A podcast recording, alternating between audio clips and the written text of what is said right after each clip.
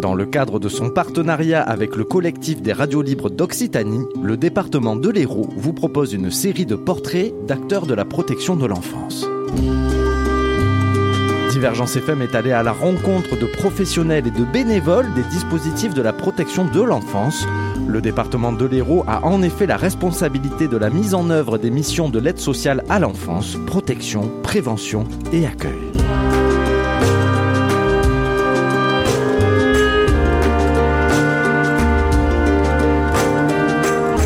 Aujourd'hui, rencontre avec Manon Barbossa, éducatrice spécialisée à l'ADEPAP 34, association départementale d'entraide des pupilles et anciens pupilles et des personnes admises à l'aide sociale à l'enfance du département de l'Hérault. Du coup, moi, je m'appelle Manon Barbosa. Je suis éducatrice spécialisée à l'ADEPAP 34. Donc, ADEPAP 34, accrochez-vous bien, association départementale d'entraide des pupilles et anciens pupilles et des personnes admises ou ayant été admises à l'aide sociale à l'enfance du département de l'Hérault. Donc, euh, non à rallonge pour le faire un petit peu plus court et l'expliquer un petit peu. Euh, très vieille association montée après la Seconde Guerre mondiale dans l'idée de, du coup, d'accompagner euh, à la base les pupilles. Pupilles de l'État, euh, parce que suite à la Seconde Guerre mondiale, pas mal de, bah, d'enfants se retrouvent pupilles et l'État demande à d'anciens pupilles devenus adultes de donner un coup de main pour s'occuper des nouveaux pupilles. C'est de ce côté-là que naît le mouvement d'entraide qui est aussi dans le sigle en se disant que euh, des personnes qui ont vécu quelque chose peuvent accompagner euh, des personnes qui vont vivre sensiblement la même chose. Bon, chaque parcours est singulier, tout le monde en est bien conscient, mais c'est à ce côté d'entraide euh, au sein de nos associations. Les ADPAP sont représentés par une fédération nationale et du coup sont départementales. On suivi après petit à petit le schéma départemental du coup en lien avec la protection de l'enfance, la décentralisation. Du coup, avant c'était des AEPAP qui sont devenus des ADPAP euh, et il y en a une dans chaque département à peu près, dans le sens où il faut des personnes du coup qui ont eu un parcours à l'aide sociale à l'enfance ou qui étaient pupilles pour monter ces associations. Comme je le disais tout à l'heure, le côté un petit peu entraide, euh, à savoir que nous dans notre association sur l'Hérault, euh, c'est par les membres du CA et du bureau de l'association qu'est représentée cette entraide. 80% des membres du CA sont des personnes qui ont eu un parcours à l'aide sociale à l'enfance. On a aussi des personnes ressources euh, dans cette association, comme euh, l'ancienne directrice d'une maison d'enfants, enfin voilà, des personnes qui sont sensibilisées à la question de la protection de l'enfance et qui nous aident à structurer euh, tout ça. Donc euh, petit à petit, voilà, calqué au schéma euh, protection de l'enfance. Du coup, euh, l'association ouvre ses portes aussi à des personnes qui ont eu un parcours à l'aide sociale à l'enfance, sans limite d'âge, sans limite de temps. On est vraiment sur un accompagnement global dans la durée pour bah, tout type de problématiques. Donc deux grandes missions à la DEPAP euh, représenter euh, les personnes qui ont eu un parcours à l'aide sociale à l'enfance et apporter une solution euh, à ces personnes. Donc euh, directement la question de la participation nous touche nous en tant qu'association, en tant qu'ADEPAP, puisque bah, comme vous l'aurez compris, moi je suis euh, du professionnel, j'ai pas eu un parcours sociale à l'enfance, mais les personnes qui dirigent l'association dans laquelle je travaille sont pour le coup directement concernées par leur vie. Donc euh, voilà, on entend beaucoup parler de la participation des personnes. C'est vrai que pour nous c'est quelque chose qui est intrinsèque à, l'association vu que c'est le, le fondement même de l'association. Du coup, notre association accompagne, comme je le disais, des personnes qui ont un parcours à l'aide sociale à l'enfance, au minimum de deux ans pendant la minorité. Et notamment, l'idée, c'est de mettre l'accent sur les jeunes, dans le sens où, à la sortie des contrats jeunes majeurs, à 21 ans, euh, de leur signifier qu'ils ne sont pas tout seuls et qui, s'ils ont besoin d'un coup de main, ils peuvent venir nous voir. Alors, on est par contre une asso qui est basée sur la libre adhésion, donc les personnes viennent nous voir si elles le souhaitent. Mais on a beaucoup travaillé avec le département et notamment avec toutes les MEX du département, les maisons d'enfants à caractère social du département et les, euh, les familles d'accueil pour que chaque jeune qui sorte du dispositif protection de l'enfance à la fin de son contrat jeune majeur puisse nous rencontrer avant la sortie pour qu'on puisse bah, réfléchir ensemble à la sortie, nous présenter. Et après le jeune fera ce qu'il veut. S'il veut revenir nous voir qu'il a besoin de quelque chose ou euh, venir euh, pour n'importe quelle raison, il peut. Et euh, s'il n'a pas besoin ou si c'est pas le moment ou s'il ne vient jamais, il n'y a pas de souci non plus. Vraiment on est on est sur l'idée de la libre adhésion et de la personne vient si elle a envie mais dans l'idée quand même de pouvoir, enfin, que les, que les jeunes puissent connaître l'association. Au moins pour pouvoir venir, il faut la connaître. Donc il y a un gros travail qui est fait dans ce sens-là, et on a d'ailleurs conventionné avec quasiment toutes les mecs du département. Concrètement, en tant que la, la, la, mission, parce que comme vous l'aurez compris, donc deux grandes missions, euh, représenter les personnes qui ont un parcours à l'aide sociale à l'enfance. À ce titre-là, on est invité dans différentes instances, euh, conseil de famille, commission des personnes souhaitant adopter, euh, sur euh, à l'ODPE aussi, l'Observatoire départemental de la protection de l'enfance, euh, sur une commission sur le délaissement parental, à différents endroits qui réfléchissent aux questions reliées à la protection de l'enfance. Où là, on est directement invité en tant que représentant de l'aide sociale à l'enfance. D'ailleurs, euh, c'est plutôt les administrateurs de notre association associations qui interviennent dans ces types d'instances.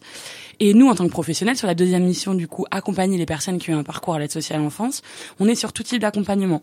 Un accompagnement moral, venir discuter euh, de n'importe quel sujet, administratif sur tout type de papier, et euh, financier, euh, avec, si besoin, débloquer des sous pour débloquer un projet.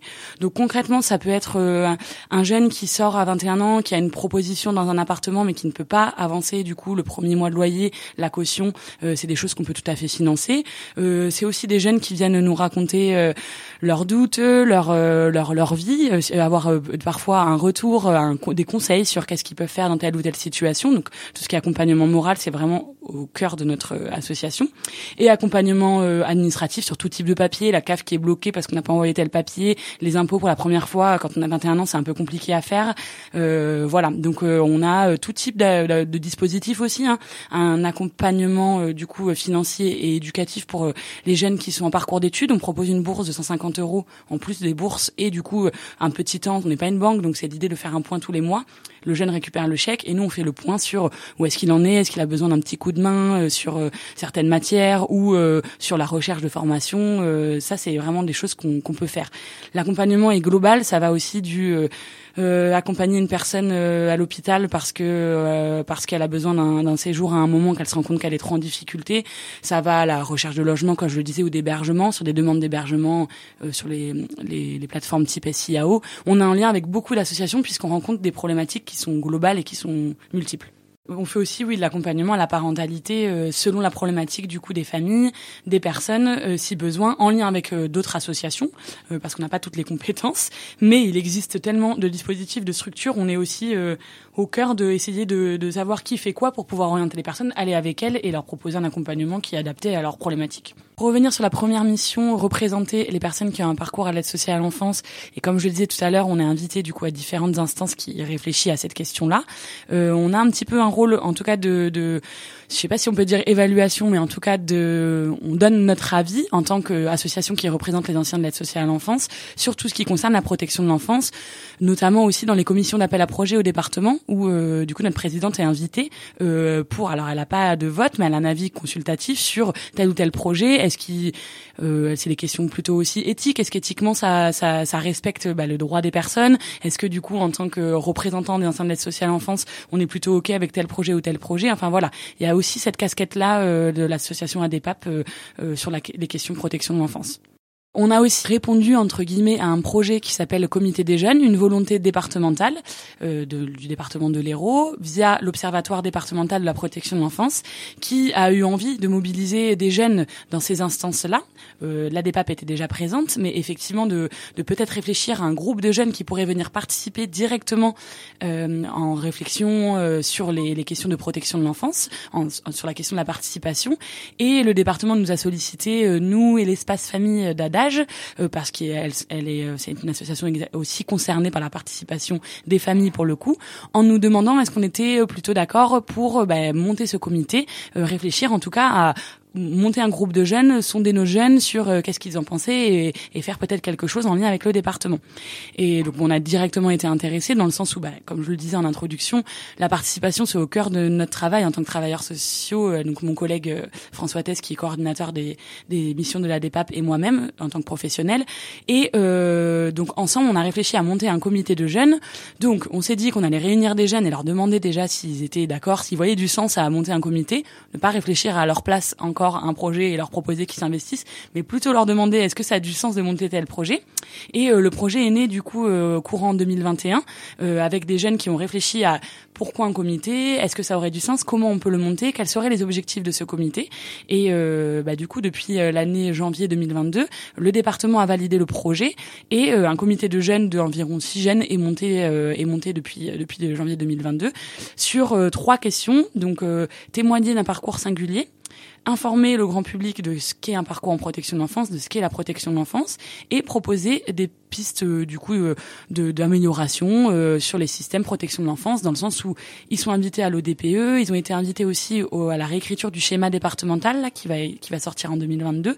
voilà, en tout cas dans les instances pour ben, apporter leur témoignage, et ils ont aussi vraiment dans la volonté de pas rester sur leur témoignage individuel, mais plutôt aller aussi rencontrer d'autres jeunes qui sont actuellement accueillis Alors eux, dans leur volonté, ce serait rencontrer tous les jeunes actuellement accueillis. Bon, ils se rendent bien compte que c'est énorme comme boulot, mais euh, mais du coup, pour pas rester sur juste leur point de vue, moi, mon vécu, mon parcours, c'est aussi de voir les similitudes qu'ils peuvent rencontrer avec d'autres parcours de jeunes pour être un petit peu représentatif et faire remonter au département des choses qui sont qui sont vécues par plusieurs jeunes et pas que par eux, eux directement.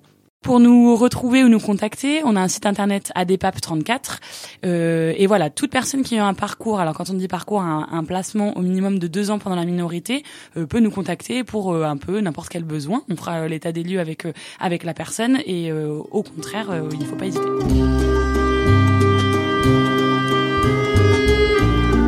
Le cadre de son partenariat avec le collectif des radios libres d'Occitanie, le département de l'Hérault vous a proposé le portrait de Manon Barbossa, éducatrice spécialisée à l'ADEPAP 34, association départementale d'entraide des pupilles et anciens pupilles et des personnes admises à l'aide sociale à l'enfance du département de l'Hérault.